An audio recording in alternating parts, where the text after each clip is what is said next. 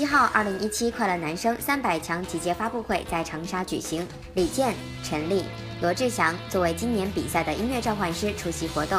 活动现场，罗志祥开玩笑直呼：“帅哥太多，压力好大。”心情还蛮特别的，因为第一次可以看到这么多男生在我前面，然后就觉得，呃，蛮兴奋的，然后压力也蛮大的，因为感觉很多帅哥，就觉得要回去好好保养一下。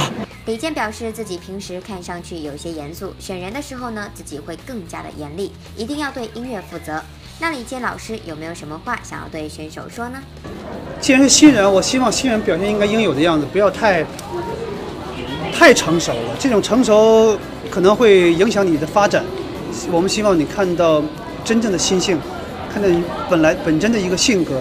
这样，我们对你的人的状态跟作品的声音是有个总体了解。其实，我觉得最珍贵的是你的纯粹。成熟的人非常多，善于表演人也非常多，纯粹是最难得、更可贵的。罗志祥则目标明确，就是来找唱跳选手的，而且要带领全队拿冠军哟。因为小猪呢，最近也在另一档女团选秀节目中，也担任了训练学员的教头一职。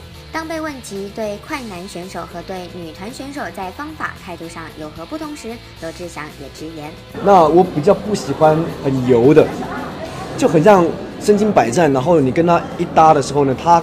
的回应会感觉很像老艺人，就觉得他没有新人的那种青涩感。我觉得为什么会有很多女生会喜欢新人的原因，是因为他的害羞、他的陌生以及他的不熟悉，而导致大家对他的好感会加高嘛。